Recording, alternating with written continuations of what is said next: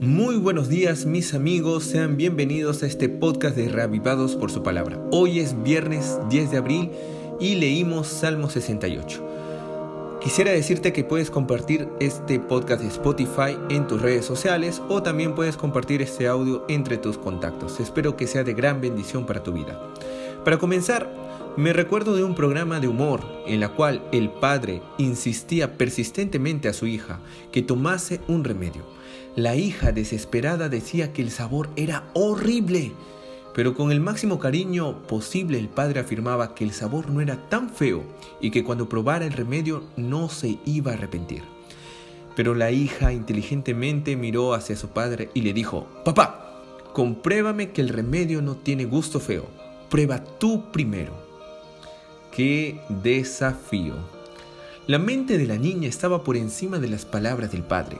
Se hablaba del ejemplo y imposible no concordar que el ejemplo es la forma más eficaz de enseñar. Para Robert Powell, no existe enseñanza que se compare con el ejemplo. Albert Einstein afirmó, dar el ejemplo no es la mejor manera de influenciar a los otros, es la única. Benjamin Franklin declaró, un buen ejemplo es el mejor sermón. Así, la materia de educación no es eficaz en el solo hablar.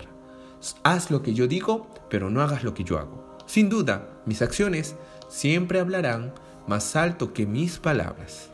Interesante que en la Biblia Dios nunca pide algo que Él no haya hecho primero y en escala mayor. En Salmo 68 encontramos una alabanza de gratitud por los grandes hechos divinos entre la nación de Israel. Entre los versos 7 y 8 leemos, Oh Dios, cuando saliste al frente de tu pueblo, cuando marchaste por el desierto, tembló la tierra. Percibe, antes de invitar al pueblo para atravesar en el desierto, Dios ya estaba al frente. Es por eso que Él descansó en sábado sin estar cansado. Es por eso que Él se bautizó sin tener pecado. Es por eso que Él se sacrificó sin tener la obligación. Dios tiene autoridad para pedirnos algo, porque Él lleva en las manos y en los pies las marcas del camino que Él nos invita a seguir. Eso nos conforta, porque en medio de las dificultades de la vida podemos mirar al frente y ver pisadas manchadas de sangre. Y eso me recuerda que mi Redentor ya caminó por el camino que estoy andando. Y si Él venció, tú y yo también podemos vencer.